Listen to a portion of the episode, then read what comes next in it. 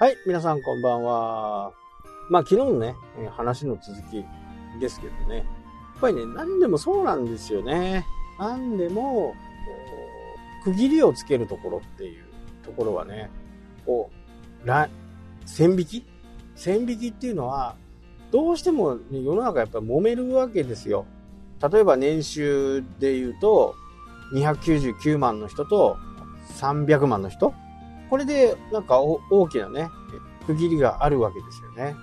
あと4月1日生まれの人とね、4月2日の人のと生まれだと1年間こう違うわけですよね。なので、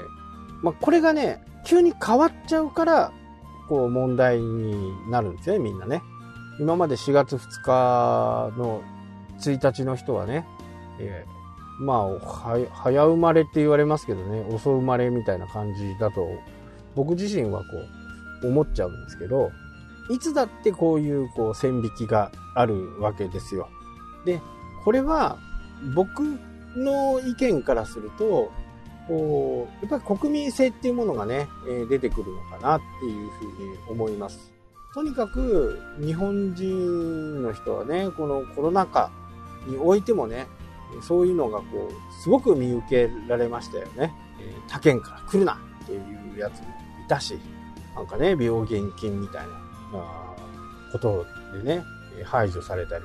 もう、まあ、命に関わることだったんでね、まあ、しょうがなかったのかもしれないですけど、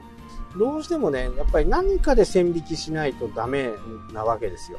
特にこう法律とかになると、でもみんな普通にね、その区別されてるところっていうのは、理解してるはずなんですよね。本当のことをいろいろしっかり話していくと、そのことって区別しているわけですよ。ここは40キロでしか走っちゃダメだよ。40キロ以上で走ると速度違反だよ。っていうところで、みんなもう納得して走ってるわけですよね。もう法律のもとで。で、これが60キロのところになったら60キロ出していい。だから、いろんなところで区別はされてるんだけど、どうもね、これをこう白黒つけたがるのが日本人っていうかね。40キロのところをね、60キロで走っている人がいればね、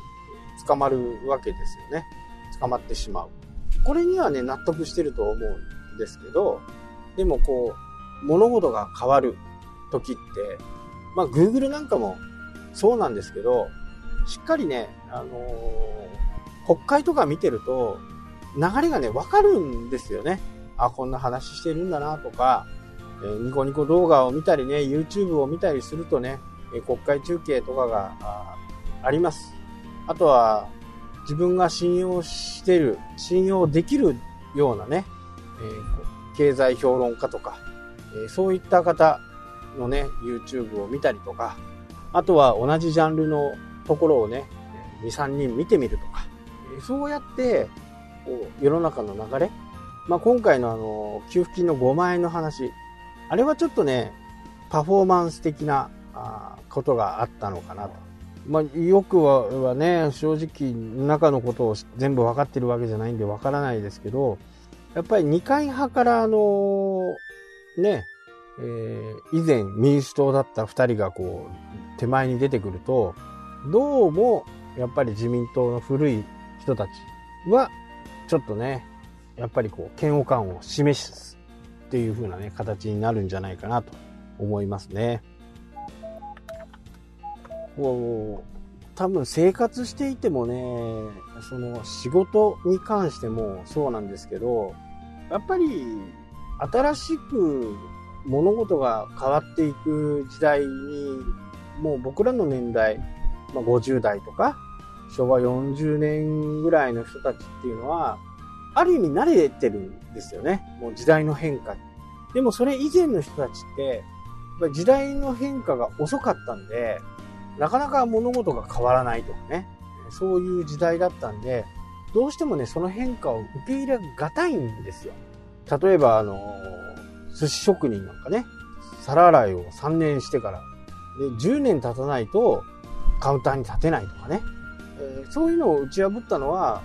まあ、いいも悪いも堀江門がね、発言しましたよね。寿司なんか1年間学校行きゃ握れるようになるよ。だから、その、今までこう背中で、背中で見て人の技を盗めなんて言ってるのはね、ちょっとやっぱり古い時代の人たちなのかなっていうことですよね。まあ、釣りもね、結構そういうところがあって、人のやってるのをね、やっぱり僕は盗むわけですよ。あ、棚がどうなのかなとか。で、詳しくわからなかったら、ま、聞きに行きますよね。ああ、釣れてますね、おじさんとかって。餌何使ってんですか？みたいなね。でそういったところもありますけどね。あのやっぱりそれ自体がね、古い考えなんじゃないかなっていうふうにね、僕は非常にね、思います。まあそれらをね、今後はやっぱり変えていかないとなかなか難しいんじゃないかなというふうにね、思いますね。はい、というわけでね、今日はこの辺で終わりになります。今日もね、聞いてくれてありがとうございます。それではまた。したっけ？